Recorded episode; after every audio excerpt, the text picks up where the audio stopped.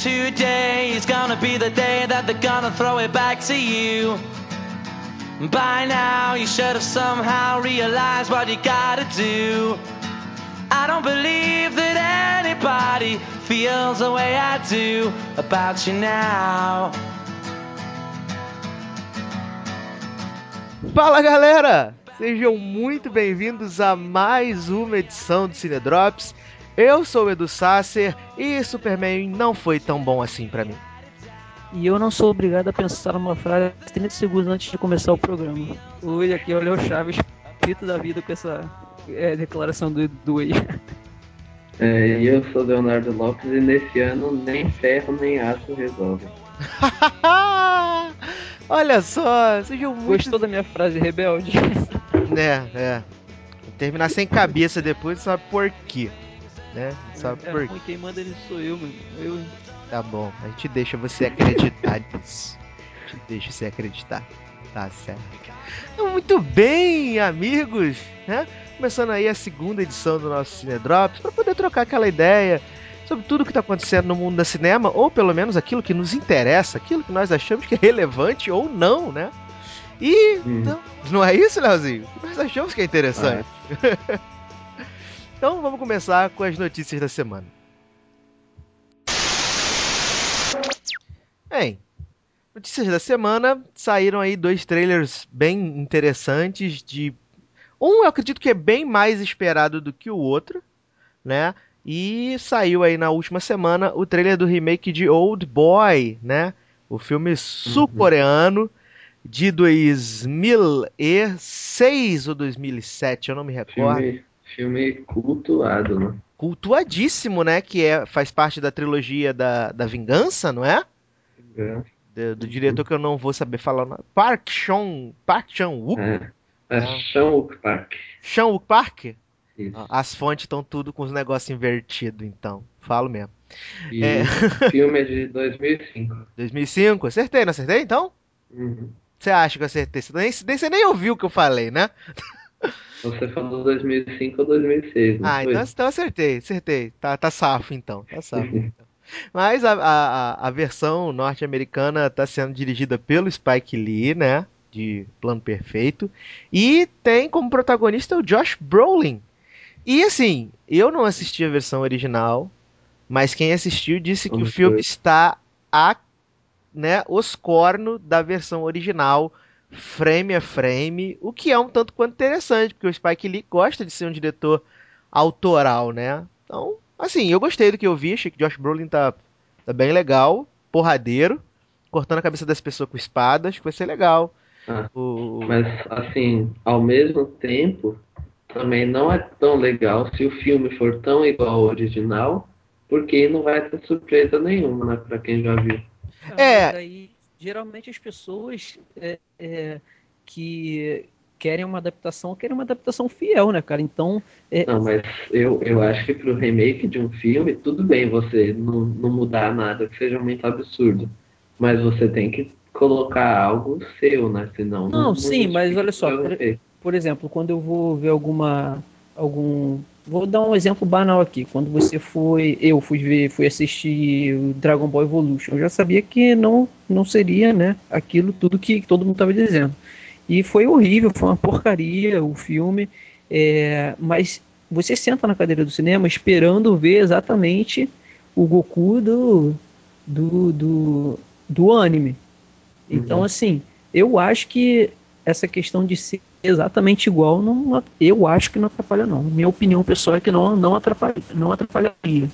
Mas assim, falam, falam que o melhor de Old Boy é que você fica se surpreendendo, né? Ele é cheio de surpresas. Eu não vi o filme, mas é o que diz. é, eu também não vi o primeiro, o primeiro filme. Não. Então, se você chega para um filme que a principal coisa dele são as surpresas e você já sabe todas elas, não é muito bacana. né? É. Mas, é, Pra quem tá esperando aí o remake de Old Boy, a data de a previsão de estreia dele é pro dia 22 de novembro aqui nos cinemas brasileiros. Outro filme que teve seu primeiro trailer eu gostei. Hã? Eu gostei do trailer também. Outro filme que teve seu trailer liberado nessa semana foi o Saving Mr. Banks, né? É, novo filme do diretor John Lee Hancock, diretor de Um Sonho Impossível, filme que deu o Oscar a Sandra Bullock, e protagonizado por ninguém menos que Tom Hanks, que vai interpretar, vai dar vida a ninguém menos que o Walt Disney. É, o filme é uma adaptação onde vai mostrar como foi o processo de convencer a autora de Mary Poppins a levar o filme, o, o livro dela, né, para as telas de cinema, com direito a músicas que não faziam sentido nenhum, né, e o, liberdades criativas que o Walt Disney queria tomar no elenco, do, no, no filme. No elenco a gente tem a Emma Thompson, o Colin Farrell, o Paul Diamante, e assim, eu achei bem bacana o trailer, eu achei é, uhum. sóbrio, achei sóbrio, achei que o Tom Hanks está um Walt Disney um tanto quanto interessante, porque ele tem. É muito bem caracterizado. Sim, também. e ele mostra que a, a, um, a, excentricidade que o pessoal diz que o, que o Disney tinha, né, pessoalmente. Então, assim, acho que ele conseguiu transmitir o espírito, acho que vai ser um filme legal. E aí eu pergunto pro senhor, senhor Leonardo Lopes, será que teremos Sim. Tom Hanks aí cotado para um Globo de Ouro da vida? Então, o Tom Hanks esse ano, além dele chegar com esse Save Mr. Banks, ele também vai chegar com o Capitão Phillips, né? Captain Phillips. E com os dois, assim, ele vem sendo cotado aí pro Oscar, né? Os dois chegam nessa temporada do Oscar. São filmes que têm um pouco de cara de Oscar. Então, eu acho que por, por algum deles ele deve concorrer ao Oscar. E eu acredito que pelos dois ele concorra ao Globo de Ouro, né? Porque o Globo de Ouro adora indicar vários grandes atores, assim. Né? É verdade, é verdade. E você, Léo, o que você achou de Saving Mr. Banks? Cara, a, as primeiras imagens que foram liberadas, tu olha a cara do Hanks, tá, lembra bastante, né, o, o, o Disney. É, cara, eu, eu me interessei também porque eu gosto muito do trabalho do Tom Hanks. Só, na verdade, só teve um, um filme dele que eu detestei de todo o meu coração, que foi Matadores de Velhinha. Não sei se o Léo já viu. Nossa, cara. Já viu, Léo? Uhum. É, eu detestei esse filme, tudo do filme eu detestei e assim, inclusive, inclusive Tom Hanks. Mas é, é, tirando isso, tudo que, que, que, ele faz, eu, eu sou fã, eu gosto, mesmo que, que a crítica não, não goste, ou alguém, as pessoas reclamem, eu, eu acompanho o trabalho dele. É, então, eu dele. É, eu, eu, achei, eu gostei, gostei do trailer também. E vou, com certeza, vou conferir no, no cinema. Só se não puder, tiver algum probleminha, mas a ideia é conferir sim. É, pelo jeito, assim, é, é um filme da Disney e tudo, então o circuito dele não deve ser tão limitado assim, deve é. chegar em um bom número de salas. Chega em janeiro do ano que vem. É, por ser da Disney, por ter os nomes que tem também, né? É, o filme estreia aqui nos cinemas por enquanto, né? Dia 10 de janeiro. Mas nunca, nunca uhum. se sabe, né? Por enquanto é 10 de janeiro. Ah, temporada de Oscar, né? É, temporada de Oscar total. Eu não sei, eu, eu falei Globo de Ouro porque eu, é, eu, eu vi, a gente vê um pouquinho da atuação do Hanks, mas não, pra mim não dá para ter uma ideia ainda se, se tem toda uma é, profundidade. Pouco, né? É, não dá pra ver se tem uma profundidade, até porque o trailer mostra muito do, do, do Hanks, mas foca bastante no, na personagem da Emma Thompson. Bastante na, no, no que ela acha que não pode ser alterado no livro dela, a barra de vida que ela tem, essas coisas, entendeu? Então eu ainda tô assim. De repente. De repente ela também garante, né? Alguma indicação. Pode ser, pode ser. Então vamos esperar para conferir. É, então vamos falar um pouquinho de bilheterias, né? Como já era esperado nas bilheterias americanas, meu malvado favorito 2 continuou no topo, né? Arrecadou mais 44 milhões aí para sua conta. Já tinha passado dos 200 milhões. Só que a grande surpresa, a grande sambada na cara de Leonardo Lopes foi que Gente Grande 2 ficou na segunda posição arrecadando quase 40 milhões. Adam Sandler tem poder, muito poder. E Círculo de Fogo, o filme dos robozinhos do Guilherme Del Toro, ficou apenas com a terceira posição. E aí, Leonardo Lopes? Adam Sandler bombando nas bilheterias, como sempre. quando chegar aqui no Brasil em agosto vai ser um sucesso, vai quebrar tudo, vai ficar 10 semanas em cartaz, né? Eu vou assistir pelo menos três vezes, duas delas o Léo vai ser obrigado a assistir também. E aí? Eu só torço para que ter aí que o pessoal se conscientize melhor e, e dê uma chance pro Guilherme Del Toro, porque eu, assim, eu acho, só na expectativa, assim, por ter visto o trailer e tudo, né, já não sabe como vai ser o filme, de Fogo é muito superior ao Gente Grande 2. Depende, você mesmo disse que você não viu o filme. Você mesmo disse que não Ah. viu o filme. Pode Mas ser. assim, se, se eu for escolher um pra eu ver no cinema e um pra eu nunca ver na minha vida, acho que todo mundo já sabe qual vai ser a minha escolha. né? Mas é porque você tem Adam Sandler fobia. Você tem. Entendeu? Não Depois adianta. que eu vi Este é o Meu Garoto. Ah, mas este é o meu garoto, é, é, é assim. É o cúmulo do Adam Sandler fazendo um filme ruim. Entendeu? Esse é o. Então, ele chegou, ele chegou ao fundo do poço. Sim, foi uma safra Nossa, ruim tá. que ele teve com Cada Um Tem uma Gêmea que Merece e esse é meu garoto. Mas e vale, vale ressaltar que tem filmes bacanas com Adam Sandler, como, como se fosse a primeira vez, Embriagado de Amor. Mas, esse- mas eu falo, os melhores filmes do Adam Sandler é o que ele não influencia tanto. Ah, é. Os Ah, que ele tem influência sempre acaba dando errado. Mas pensa, Leozinho, não tem Rob Schneider em Gente Grande 2. Já melhorou, já é um É, passo. esse, Mas eu falei pra Uhum. você ter cuidado com essa afirmação, porque mesmo que não tenha como um do elenco fixo do filme, às vezes ele aparece como um motorista em dois minutos que leva o cara pro- de um ponto para outro. Ai, meu Sabe é Deus. que- verdade. Sabe Faz que- uma participação. É, é bem breve, que nem, nem vale a pena entrar no, no, no cast lá. Mas é, o Rob Schneider e ele são assim, cara. Ah, é, acho que eu vou É. até, acho que eu vou até propor aqui uma edição, né, fazer uma edição grandes ícones do cinema Rob Schneider, né? Um homem que Não, fez filmes maravilhosos, tipo Animal, Garota Veneno, Garota Veneno. Só filme maravilhoso, pelo amor de Deus, só filme. Ah, Pra cara, mim, a, a- ah, única cara, coisa. gosto. O quê? Pra mim, a, a única coisa ruim do Como Se Fosse a, a Primeira Vez é o Rob Schneider.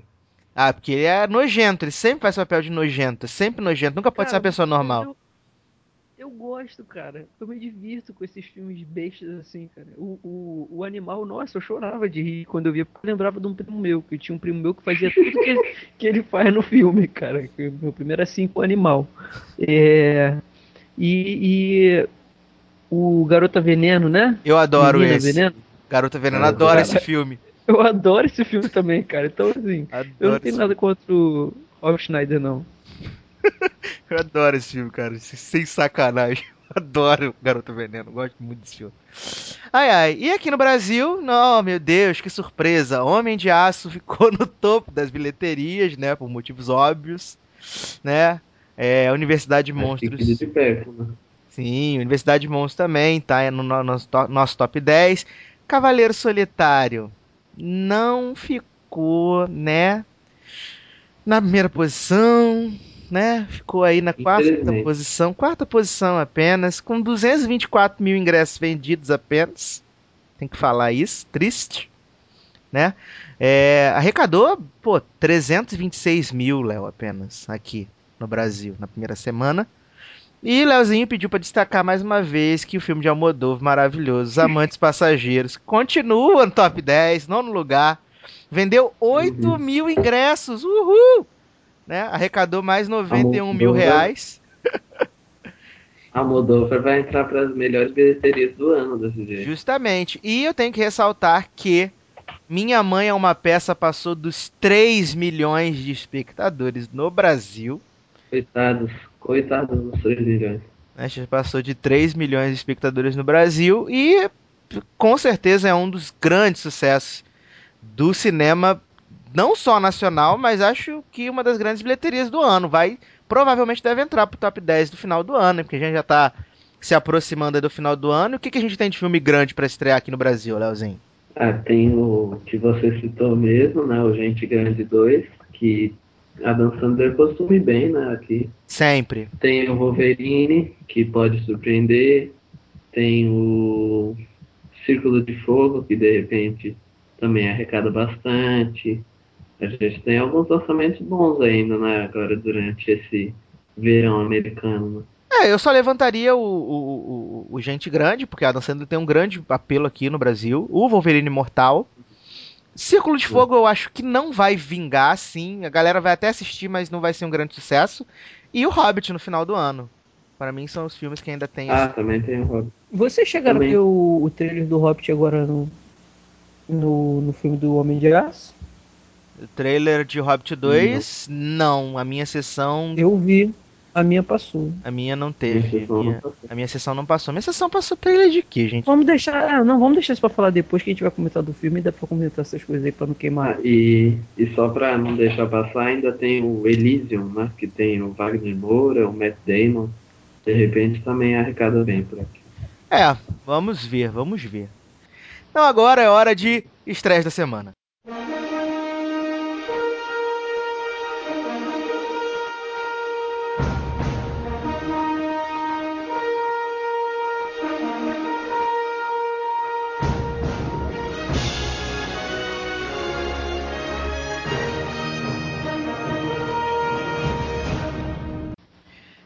Estreias da semana.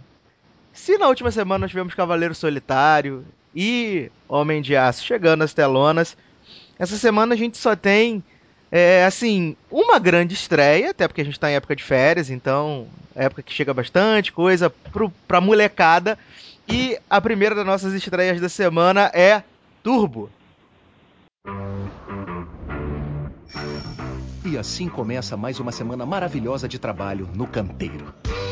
Na infância, parecia que todos andavam devagar demais. Ânimo, pessoal! Mais rápido! Ah, eu só queria ir mais rápido. Se parasse com mania de velocidade e vivesse sua vida. Isso lá é vida. Você é um caracol, não um carro. Eu sou assim. Você não é assim. Quem disse? A natureza. A mãe. É, Turbo é mais uma animação da DreamWorks, né? É, que mostra a vida de Tio, né? Um caracol de jardim, olha só. Que ele tem vontade de ser rápido.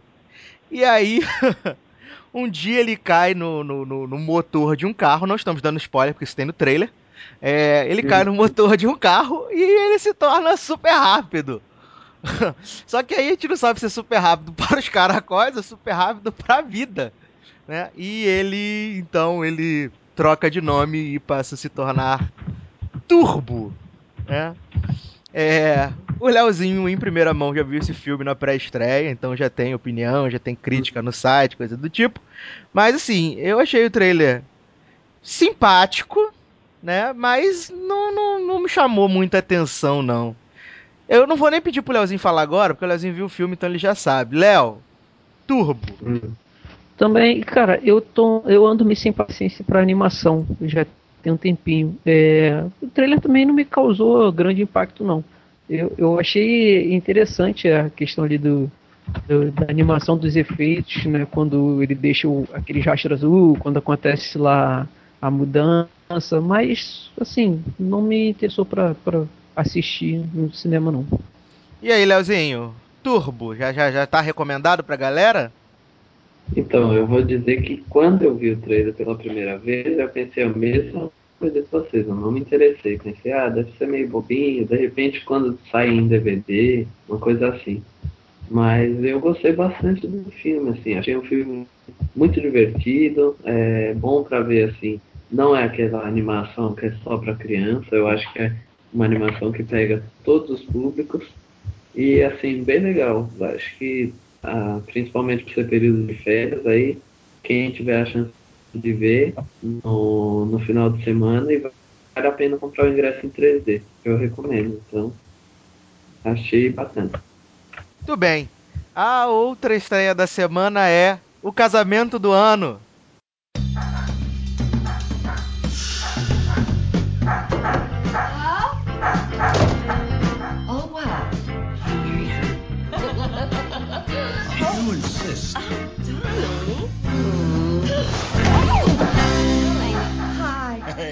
Ex-wife is here. Oh.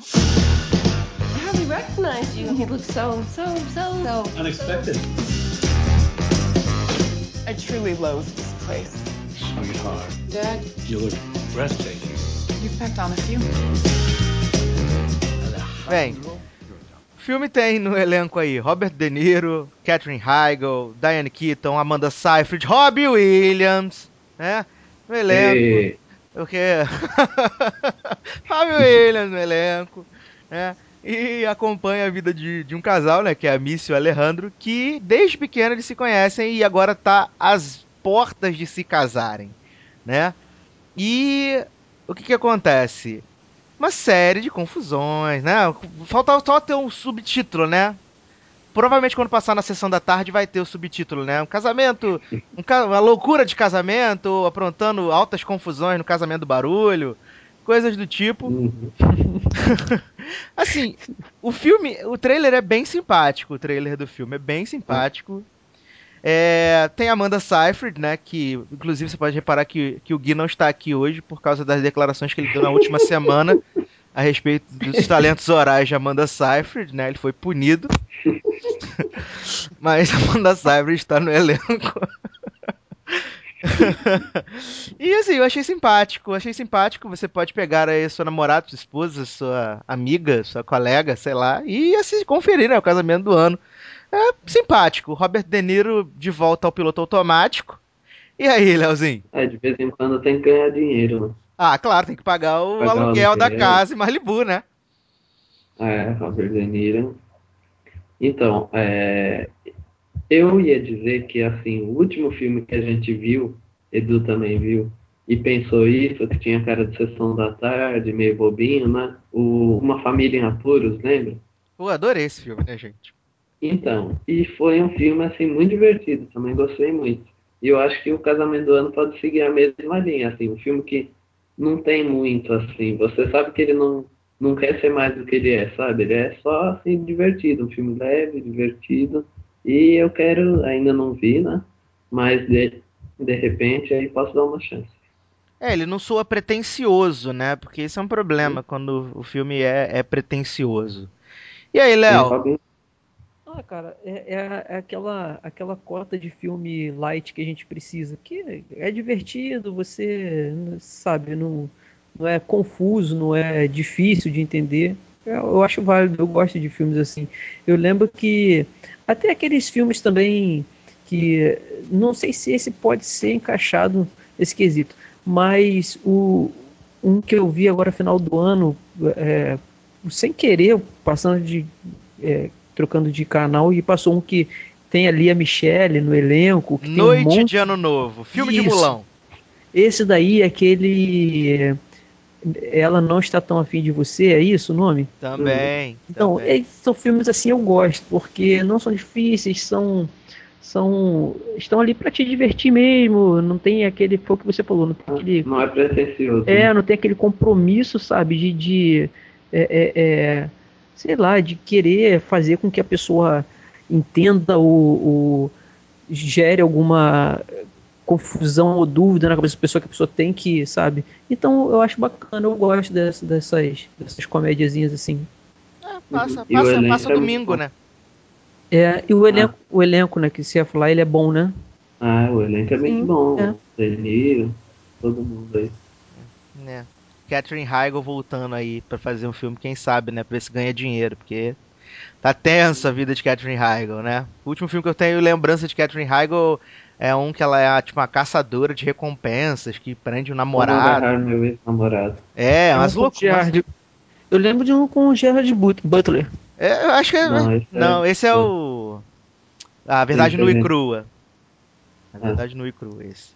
E outra estreia que também chega aos cinemas nessa semana é O Concurso.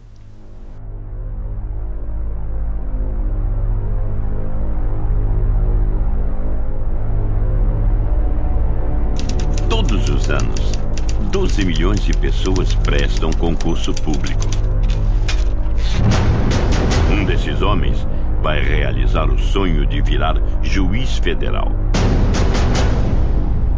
Está pronto para guerra? Mas ainda falta uma prova. Juízo naquele Rio de Janeiro.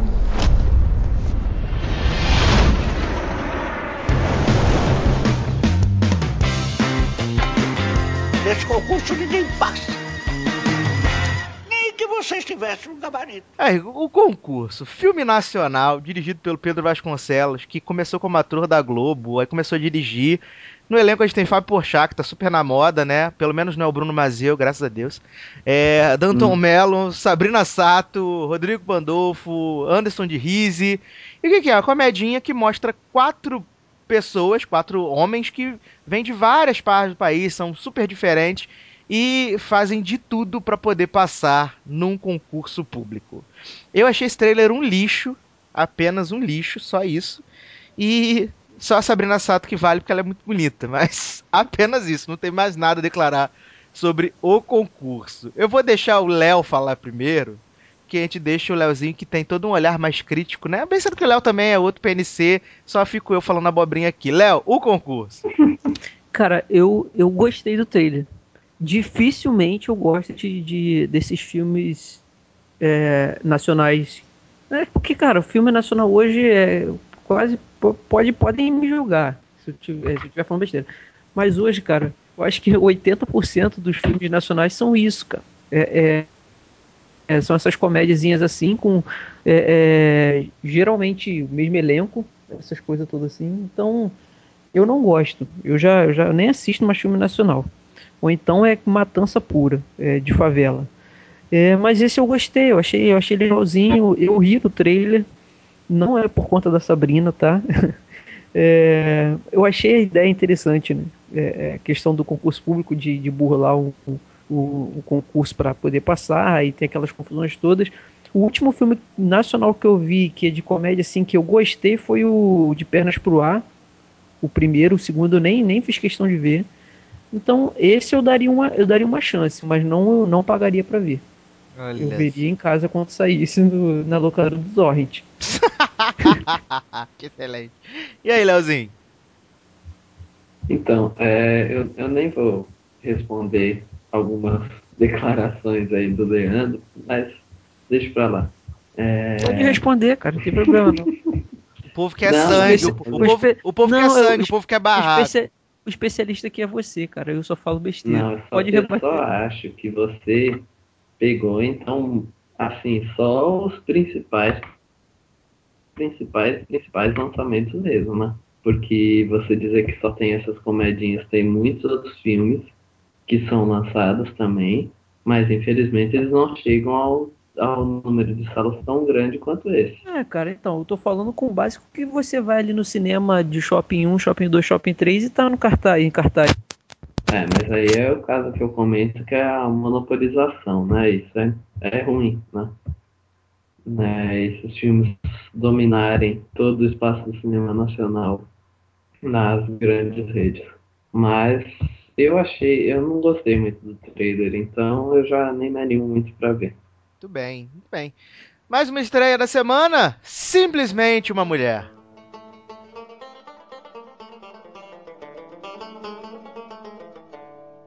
Did you get paid today?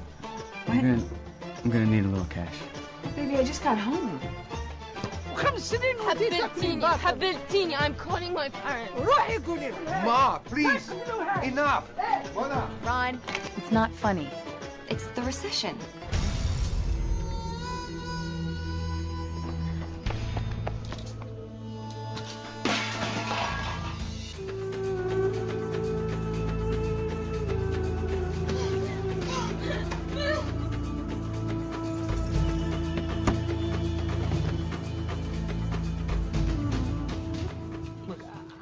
Então tá aí, parece o comercial da Marisa, né? Simplesmente mulher. Marisa! É, a sinopse do filme é mais ou menos essa, né? Depois de terminar o relacionamento, Marilyn decide participar de um concurso de dança do ventre com sua melhor amiga Mona. Chegando no concurso, elas descobrem que os organizadores têm outros planos para ela. Ai, que dizer? Que dizer? É um filme de 2011 que tá chegando só agora aqui, né? Vai chegar em circuito limitado, não vai passar nas, nos grandes shops, né? Como diz Léo, Shop 1, Shop 2, Shop 3, não vai passar, né? Até porque estaremos abarrotados de Homens de Aços e Cavaleiros Solitários e Turbos e Universidades Monstros, né? Então, assim, É, bacana, mas acho que meio que passou da validade, né? 2011. Então, não vai ter assim muita repercussão.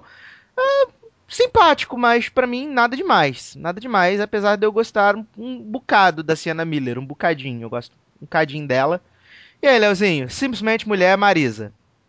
Eu, eu não vi o trailer desse filme, mas assim, pelo que eu li agora sobre ele, eu acho que, sei lá, a gente, eu pelo menos, eu acho que uma das coisas mais interessantes quando a gente vai ver um filme que não é americano, é que ele foge, né, desses clichês de filme americano e tudo. E esse me pareceu tão, sabe, sem muito de original. Então, acho que isso que não me interessou muito nele.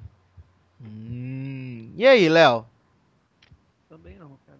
Não tive interesse é, é, para sair de casa e ver, ver não. Só, só isso. Olha só. E a última estreia da semana, Tokiori, Dobras do Tempo.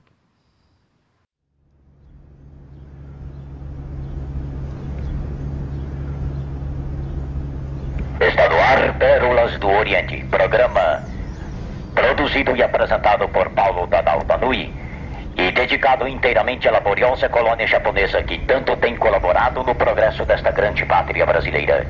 Pérolas do Oriente. Imasugu Hajimarimasu, Konbawa.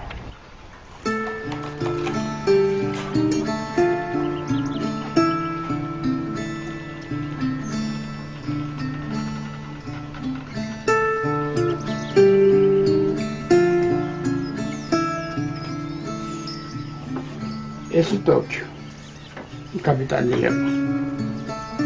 Foi no restaurante, acabei sair. Esse é o documentário, né? Também de 2011, documentário nacional, que acompanha a história de seis famílias imigrantes japonesas entre 1927 e 1934. Eles tiveram algum tipo de relacionamento, né? No, no bairro rural de Graminha, que fica em São Paulo. O filme vai mostrar as memórias de três gerações das famílias, é, traçando um paralelo é, de, da, do que essas comunidades contribuíram, seja na cultura paulista e seja na cultura brasileira. É, eu não gosto muito de documentário, né? Porque eu sou, eu sou cinemão pipoca. Mas assim, eu, eu achei interessante. Eu achei interessante, tão interessante quanto aquele documentário da semana passada, da, da cidade né? Como é que é o nome é do nome? A cidade é uma só, justamente. Cidade é... cidade é uma só. Eu achei interessante, mas aquele negócio também, circuito limitadíssimo, ainda mais que é documentário. O Léo vai assistir com certeza no Estação Botafogo, que ele deve estar passando lá, junto com Sem Proteção. é, junto com os velhos que esqueceram de deitar. Na sala que cheira naftalina e mofo. É. é verdade, que a gente até falou. A gente falou, não, não vou botar essa, esse fardo sobre o Léo, não. Que a gente ficou com medo depois que o filme acabou, ficar alguém sentado lá, porque morreu, né? E devia, devia, devia ter uns 800 anos ali na sala de espera, né, Léo? Aquele dia que a gente tá esperando pra ver o filme. É. Ai, aí os velhinhos vão lá, joga buraco, joga bocha, é uma loucura. A Coca-Cola substitui por café. É verdade, é verdade. E a pipoca pelo quê? Bananada? Mariola. ai, ai. E aí, Leozinho, o que você achou desse documentário com as pessoas japonesas?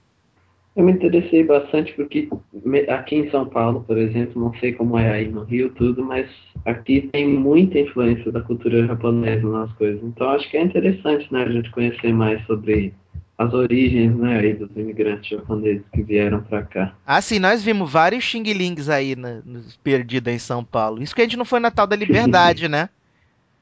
Ah. Pra ver os Xing Lings Roots.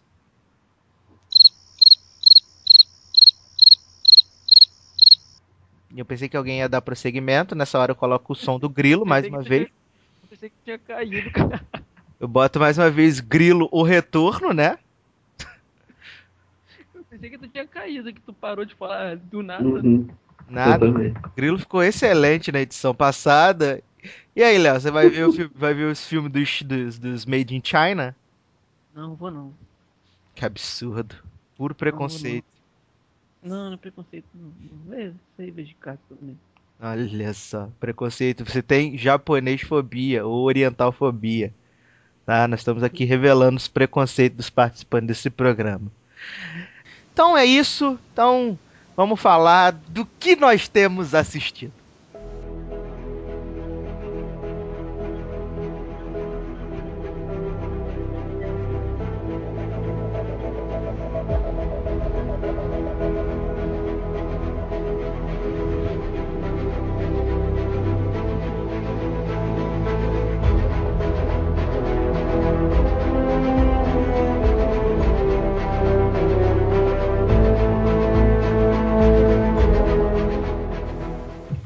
Aí, essa semana vamos comentar dois filmes que nós assistimos, todos nós assistimos esses dois filmes. Vamos começar por Truque de Mestre, filminho di dirigido pelo Luiz Leterrier, de O Incrível Hulk, né, que eu não acho tão bom, prefiro o Hulk do Ang Lee, digo mesmo, desculpa. É, protagonizado uhum. pelo Eisenberg, né, o Eisenberg que tá nesse filme, que eu sempre confundo os meninos. Eu, eu, confundo. Eu confundo sempre do, do Zumbilândia com, com, com, com outro, que tem uns parecidos, não tem? Ele foi o que fez o Zuckerberg no, no rede social. para ficar mais fácil. Tem o, o, o, carismático, só que não, Mark Ruffalo.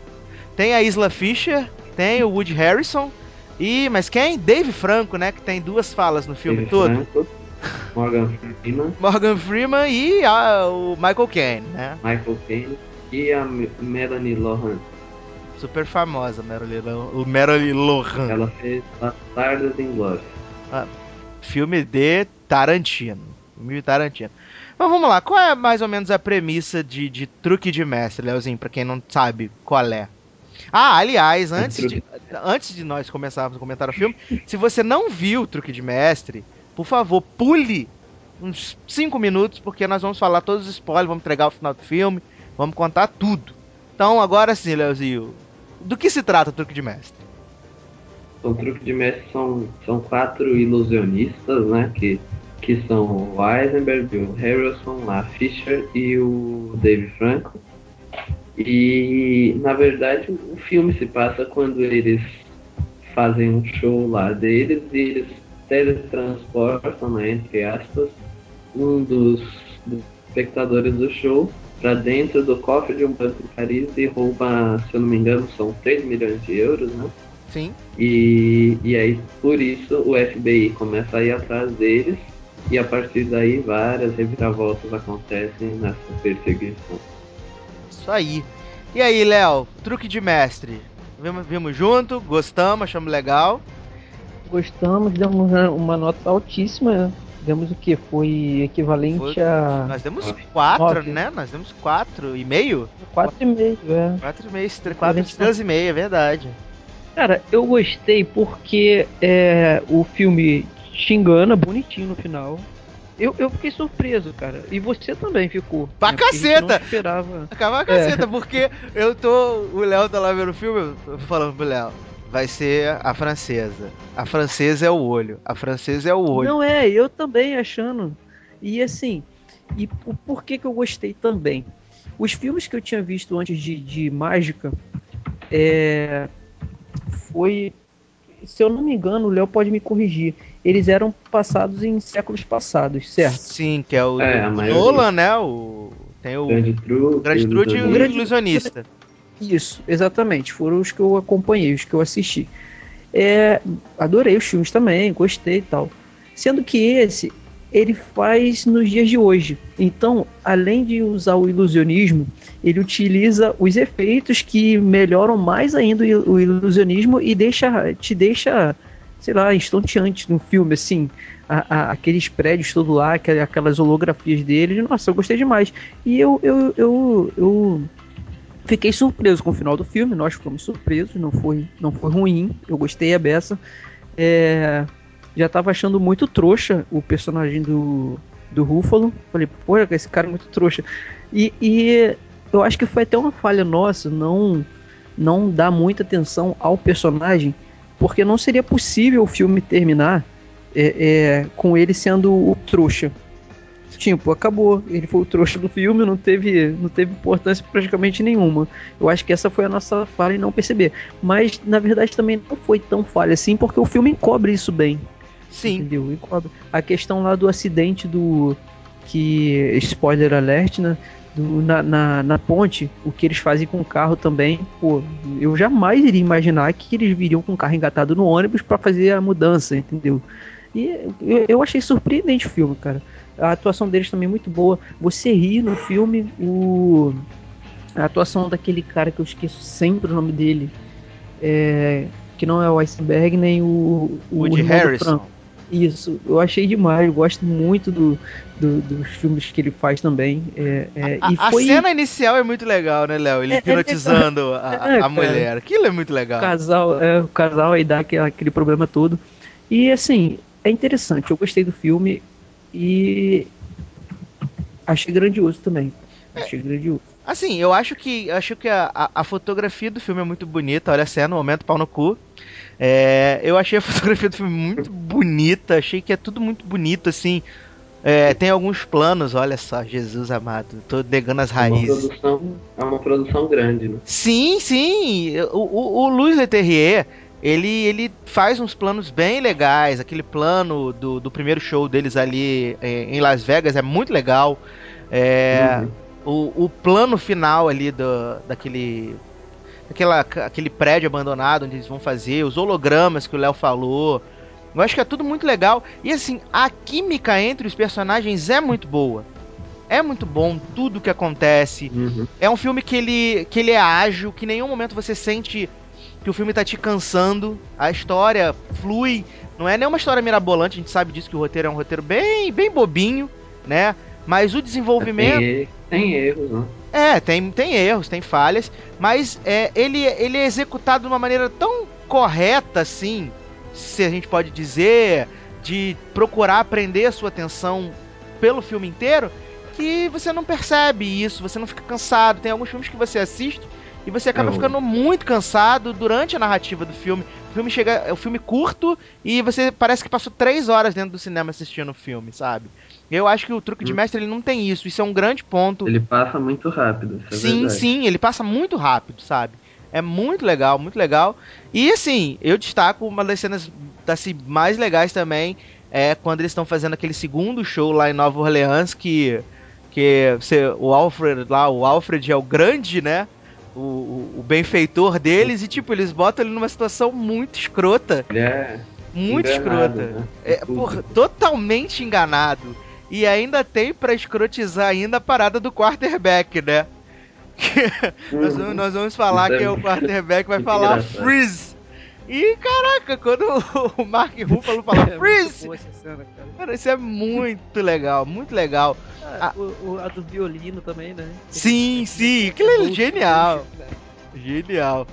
Aquela hora que eles estão na, na, no interrogatório no começo, que o, que o Eisenberg faz a. a, a- nesse momento eu fiz a, a- o movimento que ele fez pra passar a algema da mão dele pra do Mark Ruffalo, né? Eu tô aqui, tô ficando louco, eu fiz a, a- a- o meu movimento. É, é muito legal também. É, que mais que eu achei legal? A luta do Mark Ruffalo com o Dave Franco no apartamento é muito legal, jogando as cartas, aquilo é muito legal mesmo.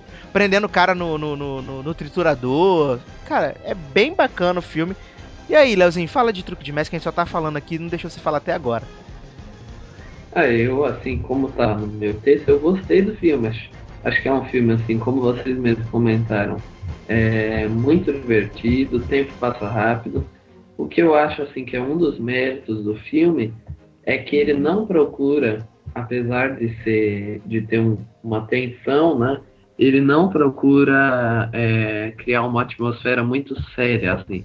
Ele o tempo todo manda um, algumas tiradas cômicas, né? Muito pelo elenco. O elenco é muito bom. E assim, o filme tem problemas de roteiro, tem sérios problemas, mas mesmo assim é, ele funciona, ele é muito divertido. E acho que é um filme assim bacana para conferir agora. Ele ainda está em cartaz. É, gostei. Vale, Gostei vale mesmo. assistir, né? É, eu acho que é, é como eu comentei no, no texto, ele, ele lembra um pouco o próprio truque de mágica, né? Você sabe que aquilo ali é, é uma mentira, mas mesmo assim você aproveita. E com o filme você sabe que ele tem problemas, você vê os problemas, mas isso não te impede de se divertir, velho. É verdade, é isso aí. Então vamos lá, vamos dar notas para Truque de Mestre. Eu e Léo já meio demos a nota, mas Léozinho, sua nota para Truque de Mestre. Eu dou nota 6. Você é muito coração peludo. Muito coração pra mim, peludo. 6 é bom. 6 é. Não, 6 o cara Seis passou, é- o cara passou de ano raspando a bunda. 6. Não, mas Se for na no nossa faculdade é nem passa, né, Léo? Se for na nossa faculdade 6 ele nem passou, tá reprovado. tá? Uma puta falta de 6 é um sacanagem. filme bom. Ah, Tá certo, tá certo. E aí, Léo? Confirma o 9,5 pra truque de mestre? Eu? É. Confirmo.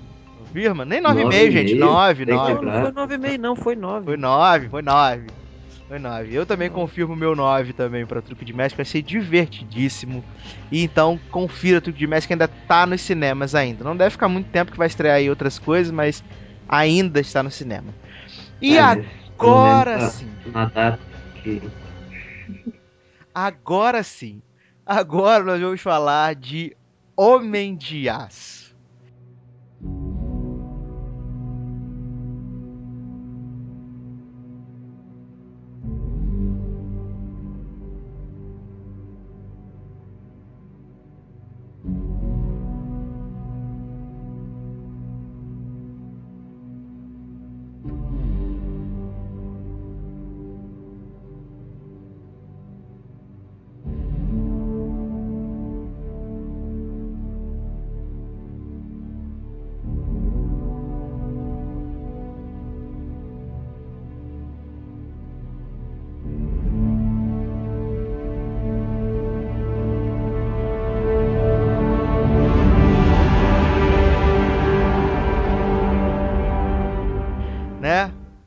Azulão de volta às telas, depois do maravilhoso Superman Returns, né? Delícia, estrelada pelo super carismático e super relevante no mundo do cinema Brandon Routh, né?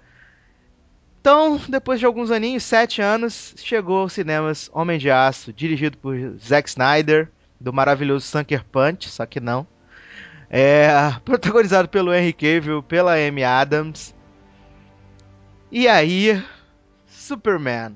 O filme já começa, começa bacana, mostrando Krypton, mostrando Russell Crowe com a sua voz imponente, seu jeito imponente, mostrando o seu Jorel Grande porradeiro, porradeiro, que o Jorel é porradeiro no filme, né?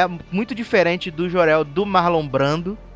Krypton em si é muito diferente, né, do, do Superman original pra, pra essa versão do Snyder, né, que tem aquela coisa tudo muito branca, muito clara. O, o, o Jorel do Marlon Brando é um homem da ciência, né?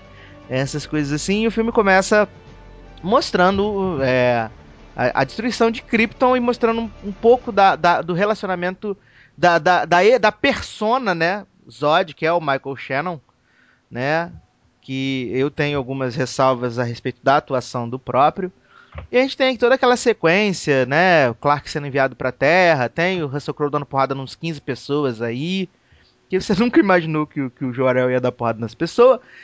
E. Não, cara, ele não dá porrada nas pessoas, calma aí. Ele consegue sair lá do, do, do- da escolta dele, mas as outras pessoas que ele que ele não bate, ele mata com a arma. Ah, é, mas, o, mas com o Zod eles caem na porrada, né? Se tampa na porrada os dois. Ah, cara, ah, mas pode ver que é uma briga normal, soco aqui e soco lá, cara. Não é, não tem nada de superpoder nessa, nessa parte. Até porque eles não têm Ah, mas, superpoder em mas Krypton. é cena, é cena é, é realmente a porrada ali, porque é a ação tradicional, é sem Sim, superpoder. é, é, é, é então é porra- como ele falou, ele é porradeiro. Não, ele é porradeiro, assim, mas ele dá a entender que, tipo, Mas o que eu estou pegou todo eu- mundo não, junto de não, uma vez. Não, o que eu estou dizendo é que eu estou fazendo um paralelo com o, o, o Jorel do Superman original. Que é um cara passivo, Uhum. um cara da ciência, um cara tranquilão, tereréu. Pra essa nova versão atualizada de 2013, que o cara dá porrada, pega na arma, não quer saber. Parte pra Pô, dentro. cara, mas olha só, você tem uma arma do seu lado. É, é, alguém vai te matar, você não vai pegar a arma e vai atirar? Vai. Alguém te dá um soco, você vai, não vai. Dependendo da situação, tá tendo uma briga. a pessoa vem pra cima, te agredir, vai dar um soco. Você vai ficar apanhando igual Jesus deu a cara? Ninguém faz isso, cara. E ele ali ele revidou, tanto é que era só ele e o, o, e o Zod, cara. Foi uma briga normal, cara. Acabou? Acabou? Acabei. Acabou? Então tá. E aí a gente passa pros dias. Não, mas você tem que aceitar, cara. Não, eu não vou aceitar, eu aceito se eu quiser. Porra, eu tô falando, cara, eu, eu vi o filme tem meia hora, cara, e não tem, não é porradaria. Não, é é, é, cara, se chegasse pro Russell Crowe e falasse assim: seguinte, temos um papel para você, você vai ser o pai do Superman. E aí você vai somente falar palavras de apoio, palavras de emoção. Meu filho, você vai um dia ser um grande homem na Terra e vai colocar. Mas cara, ele faz isso o filme todo. Olha só, ele faz isso o filme todo. É, eu acho que você parte... não, acho que você não tá conseguindo entender o ponto que eu tô levantando, cara. Eu não tô falando de meu Deus, porradas inacreditáveis como que tem no final do filme. Mas é um cara que não, cai pra tô... dentro, que faz uma eu tem tô... uma ação. Não, cara, é diferente do, do Marlon Eu entendi, Brando. eu entendi, eu entendi o Russell Crowe ele faz isso o todo de, de, de aconselhar e tudo até com a holografia dele lá. Só que é o seguinte, é, o que eu tô querendo deixar claro aqui, a questão da briga quando tem no início, que é ele mesmo antes de morrer, cara, é, é eu acho que é, é, é, o instinto natural de, de qualquer pessoa, cara, de proteger a família, de alguém partir para cima de você, você pode, pode apanhar, tomar na cara, igual eu, já cansou de acontecer, mas eu ia para cima, entendeu? Então, é, é, eu acho que isso é meio que normal, não foi forçado, não. Eu acho, sim. É porque, assim, imagina o Marlon Brando com aquela roupa de espírito de luz que ele tá no primeiro filme, cabelo branco. Você imagina ele indo pra porrada com alguém ali? Ah, mas a gente não pode comparar, né, cara? Até... É, eleito, é, é outro, é outro. Até porque ele é o cara da ciência. Mas não foi uma comparação, foi um paralelo. É, é, outro, é outra visão, cara. Sim, é, é mas a gente não pode esquecer que mais do que tudo, o Jorel, ele é um homem da ciência. Sim, mas Entendeu? ele era também, cara, olha só. Eu, eu sou um cara completamente babaca pra essas paradas assim. Alguém vai vir pra cima de mim pra me bater, eu vou apanhar, mas eu não vou apanhar sem também é, é me defender, entendeu? Eu vejo isso como uma defesa. Tá, mas eu, eu tô falando disso da, da, série de fatores. Ele, ele bate, ele revida, ele dá tiro, ele pula debaixo d'água para roubar o negócio, ele voa lá no, no, no, no, no dragãozinho lá, entendeu? É um cara que ele, é, ele é muito proativo, não é, um de, não é um defeito, ele é um cara da ação, entendeu? Uhum. É, isso, é esse é, o ponto não, que eu quero isso, levantar. Isso não, não, não, não invalida o personagem por causa disso. Justamente. É só uma abordagem diferente. Muito diferente. Sim, é é diferente, assim como o Christian Bale do, o, do, do Nolan também foi completamente diferente de, de quer dizer, Christian Bale não, o Bruce Wayne do Nolan foi completamente diferente de qualquer outro Bruce Wayne que teve das sagas então, anteriores. Justamente. E aí começa, né? A gente começa a acompanhar o Clark dos, dos dias atuais, com uma série de flashbacks entrecortados explicando, mostrando situações dele com, com Kevin Costner, com a Diane Lane, né? Que aliás, a, a, uma das cenas, uma das cenas não, acho que a única cena que me que me deu assim uma emoção assim um pouco maior foi quando ele tá lá na escola que ele começa a ver o pessoal com a visão de raio-x, essas coisas, e aí ele corre, aí ela fala: "Ah, eu tô com medo, mãe. O mundo é tão grande. Aí ele, ah, torne o mundo pequeno. Eu achei isso uma, muito legal uma das partes assim que eu achei bacana no filme, que me emocionou porque tem uma hora que o filme descamba pra uma loucura inacreditável que deixaria, como eu já disse várias vezes pro Leozinho, já disse né, por SMS, já disse pessoalmente, deixaria Michael Bay com inveja. Michael Bay se uhum. rasgou no meio depois de ver a loucura que o Snyder fez. O terceiro ato, né? É, o terceiro ato do filme é uma loucura, sim. E eu vou começar a falar dos problemas que eu achei no filme agora, né? Não sou, não sou Rubens Evald Filho, muito menos é Vilker. Mas, é, para mim, tudo acontece de uma forma muito abrupta, muito rápida. A maneira que a Lois descobre ele e, tipo, tá, beleza, agora somos melhores amigos, vou proteger a sua identidade, valeu? Você é um alienígena, tá tudo de boa, tudo certinho. Né, isso me incomodou um pouquinho, apesar de eu gostar bastante da Amy Adams, eu acho que ela ela tem aquela coisa assim da, da, da luz que é, é, enxerida, que quer saber das coisas. Isso foi legal. Gostei do, do, do Perry Black, né? Porque não é o White, do, do Lawrence Fishburne, apesar dele ter pouco tempo em tela. Porque ele, ele não, não acrescenta nada. Nada. É, nada.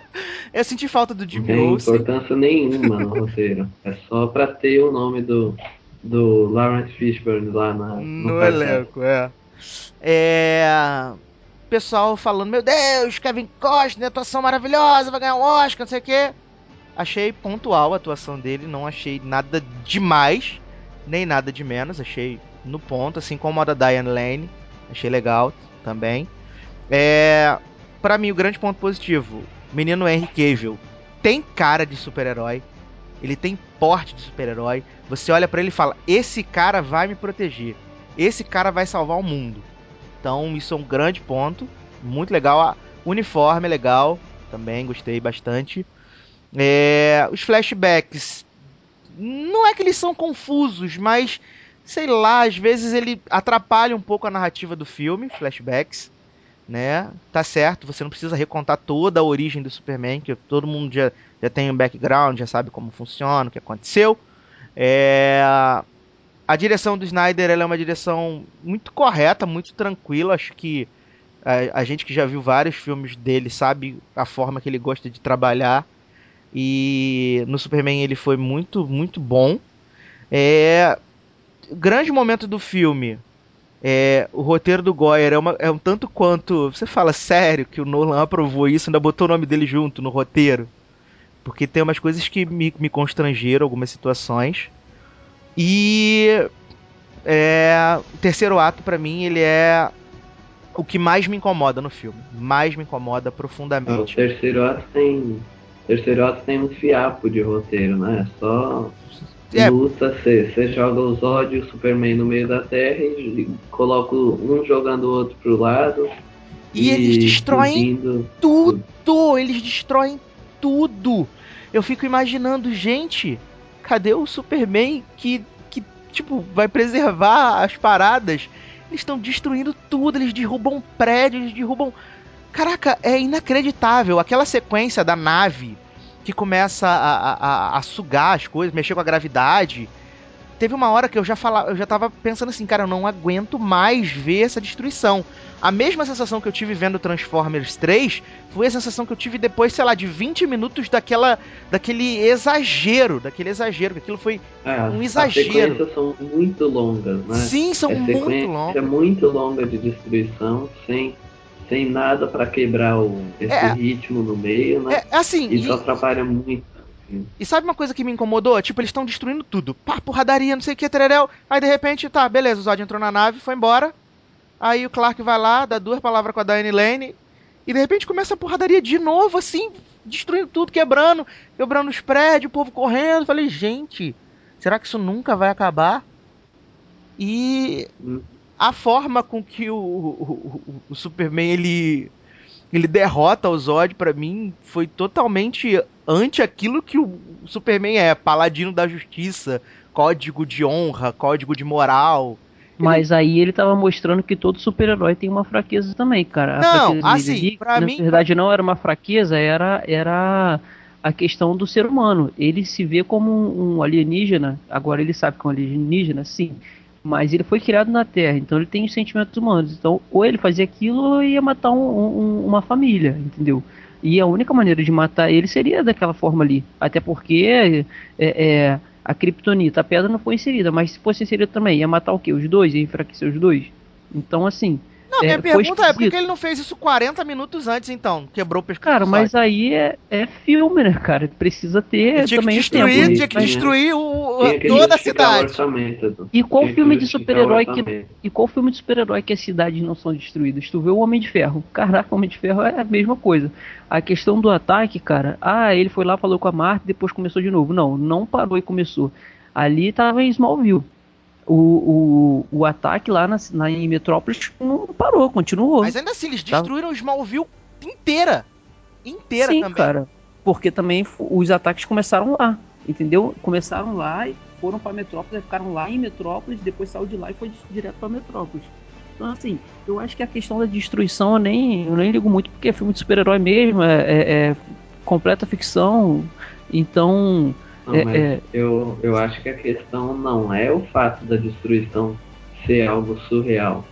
É o fato de você esquecer do, de finalizar um roteiro, de ir chegando para o desfecho, você simplesmente larga o, o seu, o seu roteiro e começa a jogar sequências gigantescas que duram demais de destruição. E assim acaba ficando muito muito assim como eu posso dizer excessivo aquilo né?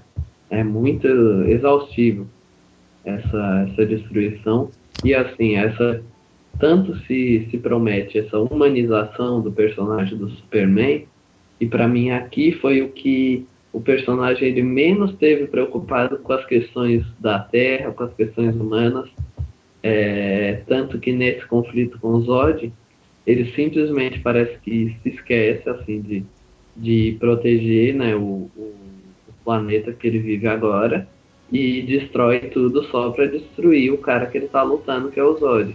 Ainda que isso seja para salvar a Terra, eu acho que acaba sendo um erro. Né?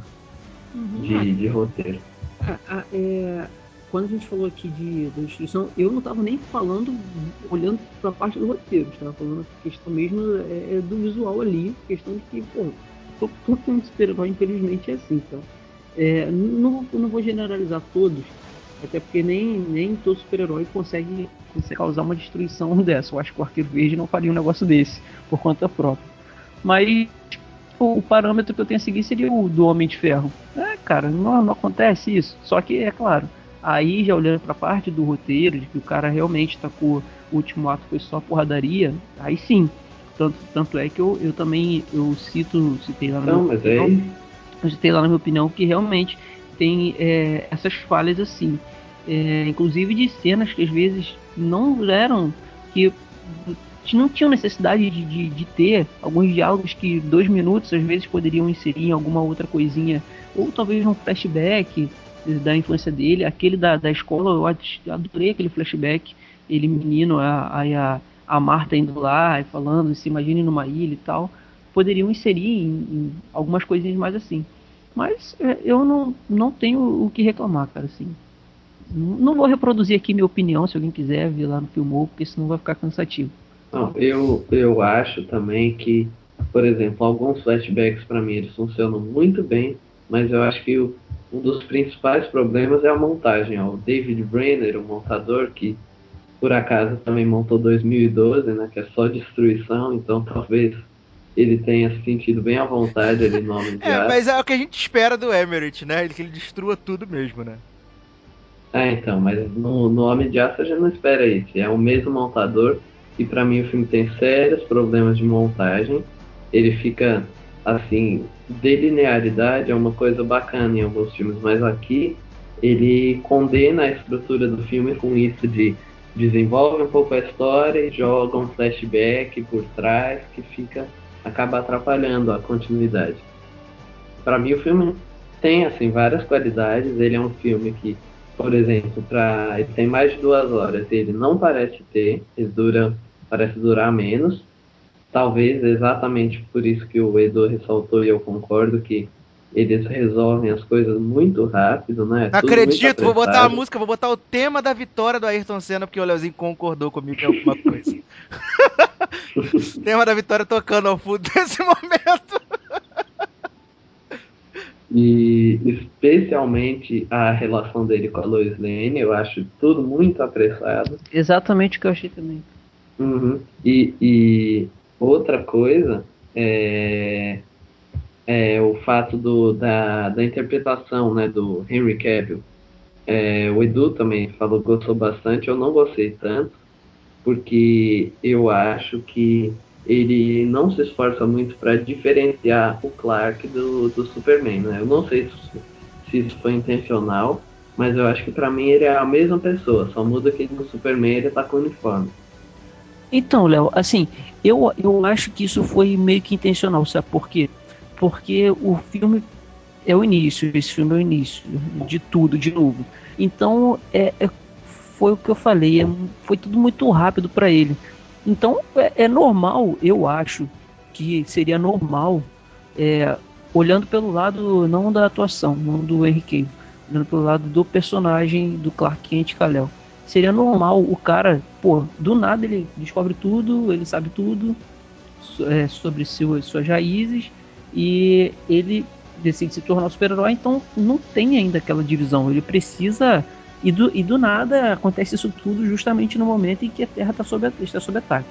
Então eu acho que fica meio essa dificuldade dele de fazer a separação. Tanto é que já lá no final do filme já mostra isso perfeitamente, né? Assim, ele já seguindo a, é... Não, nem lá eu acho. O Clark Kent é, vai trabalhar e tudo, e buff, acaba, daí vai continuar. E isso vai ser desenvolvido com certeza no outro filme, já esse lado mais é, mas, da separação. Clark Kent por exemplo, e Kal-El. Uma coisa que assim. Kal-El não, né? Porque um eles mérito. passam o filme inteiro chamando o cara de cal, de cal, de cal. Só isso que eles falam, né? Principalmente os ódios. Os ódios só chamam o cara de cal. Uma intimidade inacreditável. É, intimidade dois, louca. Dois, tem, tem dois méritos assim que, que sempre o Superman conseguiu, que foi essa sensibilização da morte, né? Que, assim, por exemplo, no, nesse filme morre um monte de gente lá nessa destruição sem limites e o filme não foca nisso e ele acaba, sei lá, meio que desumanizando a coisa. E outra coisa é a, é a morte do. do. Jonathan. Ai meu Deus, esqueci o nome. Do Jorel. Do Jorel.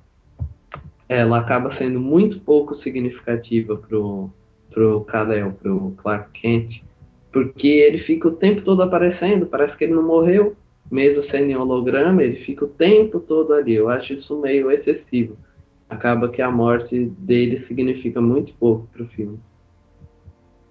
É. Mas assim, é, no início é, eu acho que é um pouco isso mesmo, cara. É, meio que. Porque assim, não, a gente não pode seguir, é, por exemplo, o Smallville como parâmetro porque eles mudam muita coisa. Mas no início, o de Smallville, olhando assim, a, a série que eu acompanhei, ele o Clark no início ele tinha ódio, cara, do Jor-El. Entendeu? Ele não não vou dizer ódio, mas ele não gostava do Jor-El por, por muitas coisas. Então assim, depois, com o passar do, do, tempo, que ele descobre tudo, que ele vai começando a, a na série, ele vai começando a é, é, ir pro lado de, da aceitação de que ele vai ser o super-herói, que ele começa a ver a importância do, do pai biológico dele. Entendeu? Sim, mas, mas no filme eu achei que isso teve pouco significado não só para o Clark Kent, para o próprio filme. Eu achei. Mas assim, a parte de Krypton mesmo, como foi destacado, ela é muito boa. Ele se diferencia do original por isso, porque no original, apesar de Krypton estar tá sendo destruída, ela era retratada sempre na cor branca, que era para assim sugerir que Krypton era um lugar pacificado e aí o Superman ia para a Terra, que assim, tantas cores, representava assim meio que um, um lugar que tinha muito caos, assim. E aqui ele mostrou com assim os tons mais escuros em Krypton, que mostra que assim realmente o lugar está em destruição. Então isso é muito interessante. É, a questão, eu não cheguei a falar da. Eu só falei que eu concordo também com a, a questão da Lois e Clark. Cara, eu achei muito perigoso isso. Já de cara botar. É, foi o que. Foi o Edu que falou, né? Tipo, melhores amigos, best friends forever, não foi? Uhum. Não, eu achei também muito rápido, muito, muito assim. Quando ela começou, eu já achei, eu achei, eu já achei a falha dessa parte na, é, quando ela segue na ele dentro da caverna, já quando ele acha a nave lá. Sim. Eu já falei, porra, não acredito que eu comecei a pensar, eu comecei a pensar, o que, que, que vai acontecer para ela não descobrir que ele é o Superman? Ele ainda não era, mas, porra, ia estar tá na cara. Eu comecei a pensar direto, que, como é que vai ser, como é que vai ser? Aí começa a vir aqueles pensamentos de seriador na tua cabeça. Pô, ela vai tomar uma porrada e vai esquecer de tudo, ele vai botar ela no lugar. Mas eu falei, não, isso é um filme, não pode ser assim, calma aí. Aí eu já comecei a achar estranho isso daí. Adorei a Amy Adams como Lois também. É, é, gostei. É, Só que, cara, eu achei muito estranho. Do nada, ela chega, na hora que ela chega. Uma coisa até que eu ia perguntar.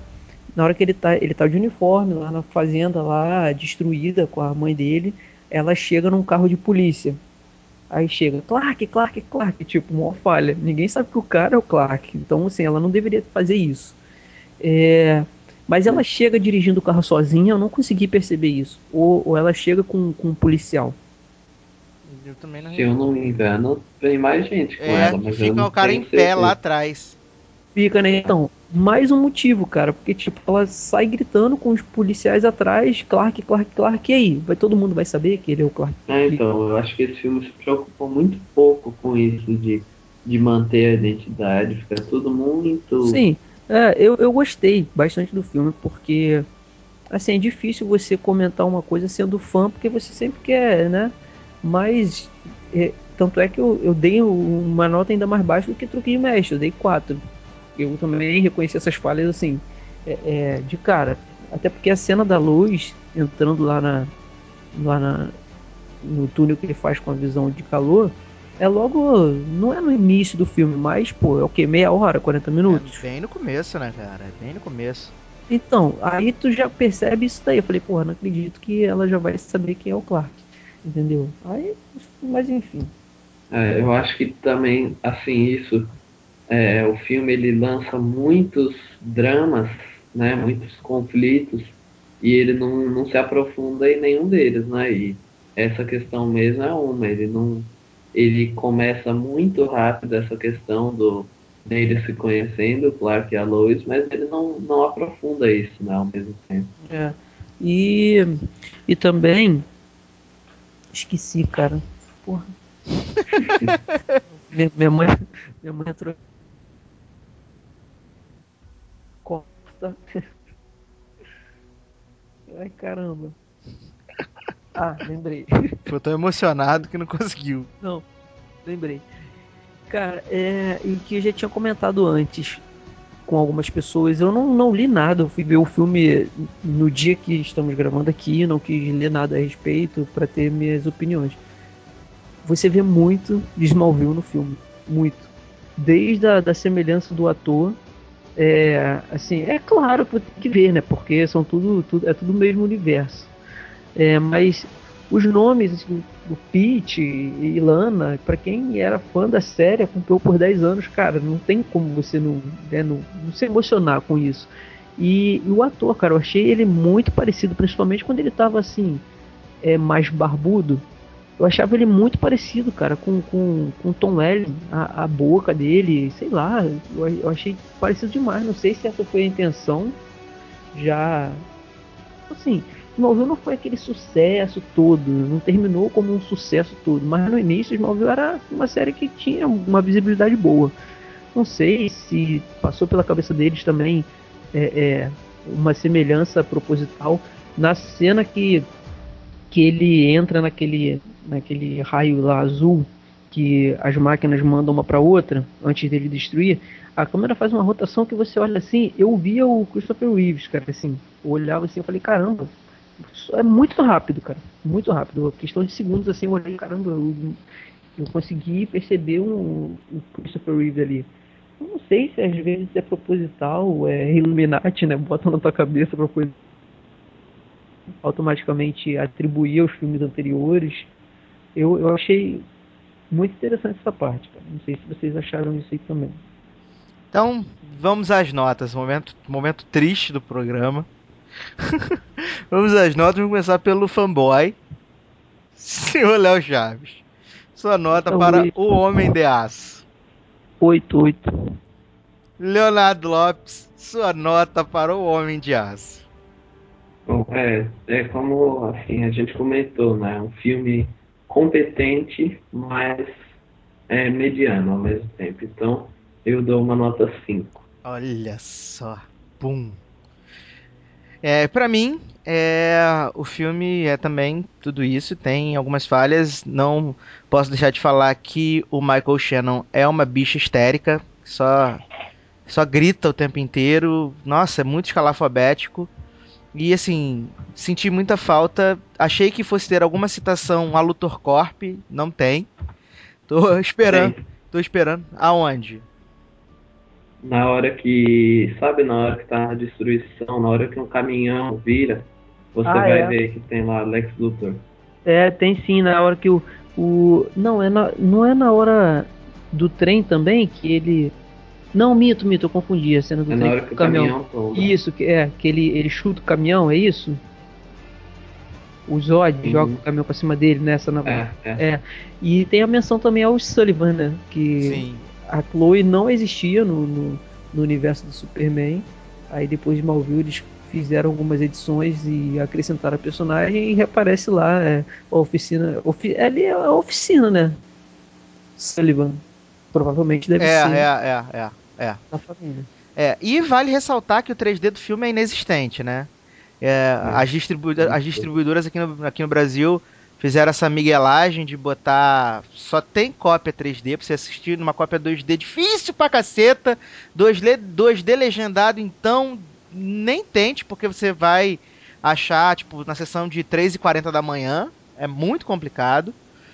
O, é, rapidinho, o Léo ele vai fazer mais uma observação sobre o filme, não vai? Sim, não, é só porque. Não, é porque eu, eu também quero falar, mas já a respeito já de salas, essas coisas todas. Então não, fala antes, é, seria então, melhor. Deixa, deixa eu só dizer que, assim, quem me acompanha aqui dentro do lugar mesmo, sabe que eu gosto muito de, de trilha sonora, etc. E um cara que eu gosto muito é o Hans Zimmer, né, que é o que faz a trilha desse filme. E eu acho que nesse filme eu acho que ele nunca teve tão pouco inspirado. Não, a trilha, a trilha não, a trilha não é marcante. Não, não é nem o fato de não ser marcante. Toda cena dramática que tem um draminha a mais, ele começa a forçar um drama e ele repete a trilha, sempre igual. Cena dramática é a mesma trilha, cena de ação é a mesma, ele só fica repetindo.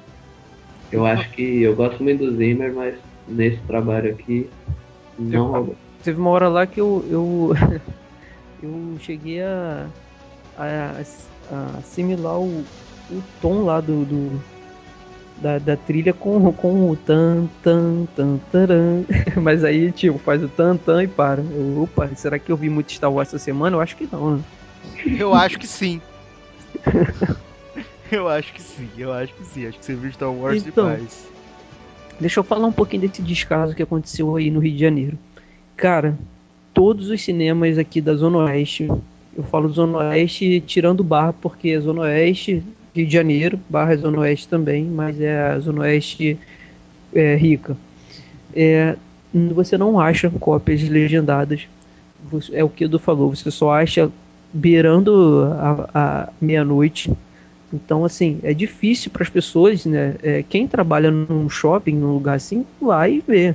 Mas para uma pessoa que não trabalha, que depende de chegar do trabalho, ou depende de, de casa, não consegue ver legendado, é, só dublado. É, é, nem, e o legendado não tem nem legendado normal nem legendado 3D, é difícil, difícil. E, e eu procurei. É ridículo, não é, Eu falo isso porque eu e Edu procuramos em todos os cinemas, praticamente do Rio de Janeiro. Foi. O Edu tá aí, o Edu tá aí de prova a única sessão legendada, né, do, se não me engano, era no UCI lá do, da, eh, do New York, e também tava o olho da cara. Foi, foi, certo? foi, 36 foi, foi, falei, foi o que eu falei com o Léo hoje no telefone, que é, as duas únicas sessões que eram legendadas e obrigatoriamente eram 3D, era uma no IMAX, né, que custa 36 reais, e a outra era numa sala deluxe que custa só a bagatela de 54 reais. E o horário também nada apropriado, né? É, entendeu? Então, então, então assim, é, eu tive que ver dublado. É, calhou que não consegui ver sábado, não consegui ver no domingo, não deu. É, aconteceram coisas que não deu pra ir ver.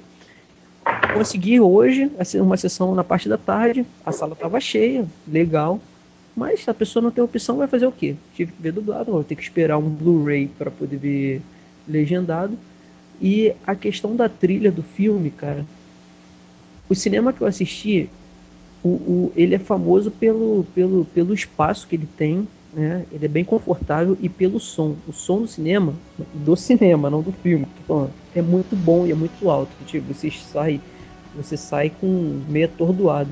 Então eu consegui, consegui identificar bem essa questão da, É, da, da- da- é bom, dos é bom efeitos. lembrar. Sim. É bom. Pode terminar. Não, fala, pode falar. Não, é só. É bom lembrar que, assim, quando você vê dublado, ele deturpa um pouco a Uhum. edição de som do filme. Sim, sim, tem, tem essa questão. É, mas é, falando do, do que você falou, da repetição, falando do que você falou, ficou lindo. É, falando do que você comentou da repetição do, da, da trilha, drama, drama, é, ação, ação, eu consegui perceber isso também. É, é, não sei se a altura das caixas lá, que tinha uma do, do lado do meu ouvido e era muito alta, eu comecei a perceber isso, que toda vez que tinha uma cena de drama, a música repetia. Aí ia pra ação, repetia. A de ação. Hum.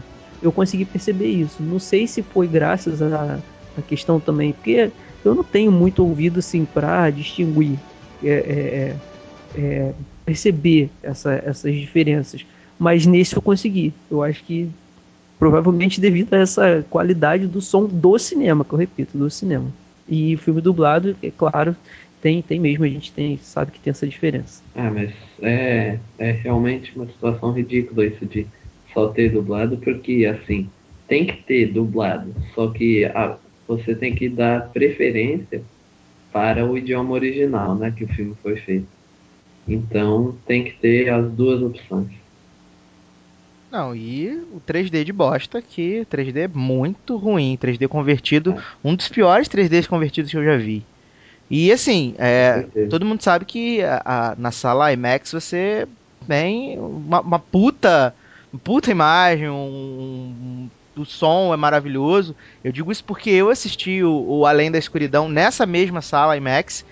E assim, a diferença é, é- Eu também, é- é gritante, cara. É, é gritante, é a mesma sala, sabe?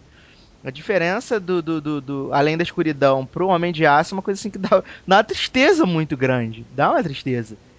Ah, É, não, Antes não, não tivessem só o 3D, convertido, né? né? Antes não tivessem convertido o filme. Mas a ganância, É, mas né? tem que ganhar- Tem que sempre ganhar muito dinheiro, né? É, ganância. E a minha nota do, pro, pro Homem de Aço é 6. Né? Esperando que Homem de Aço 2 seja melhor. E já comecei a campanha para Michael Rosenbaum interpretar Lex Luthor nos cinemas também.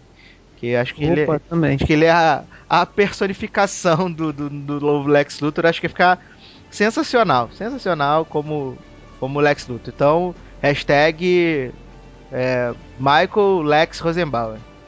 E ele quer, né? Ele quer, ele começou a fazer lobby, né? Ele começou a fazer lobby pra poder entrar É um bom ator, cara. Ele é um bom ator. Sim, sim. Sim, e ele já tá no ostracismo há um bom tempo, já foi punido o suficiente, né? Pois é. Não, e já tem, já tem, já tem essência, porque cá pra nós, ele interpretando o Smallville, nossa, tanto a partezinha boa, né, como era no início, quanto é, a transformação, o caminho dele pro lado negro e depois o que ele se tornou foi excelente. Eu, eu apoio ele tranquilamente como o Lex Luthor no, no longa. É isso aí. Então vamos chegando ao final de mais uma edição do Cine Drops. Programinha que a gente comentou bastante coisa. E agora sim, Leozinho, merchans e despedidas. Bom, é isso aí. É, pode me seguir lá no Twitter em arroba LRLeonardo e, e com- acompanhar aí meus textos no logado, comentar também. E até a próxima. Muito bem. Senhor Léo Chaves, merchans e despedidas. Cara, eu senti falta do Gui aqui me ajudando a defender um pouquinho do filme. Mas é isso aí. Vamos ver semana que vem o que, que a gente vai comentar e estaremos de volta. sair. Bem, já me conhece, né? No Twitter, arroba edu underline Sasser. Todas as segundas-feiras no spinoff.com.br. Também no mais um talkshow.com e cinealerta.com.br. E agora é hora da escolha da musiqueta para terminar esse programa maravilhoso. Como semana passada José Guilherme escolheu, escolheu a música para encerrar, hoje eu vou deixar a cargo do senhor Leonardo Lopes, também vulgo Leozinho.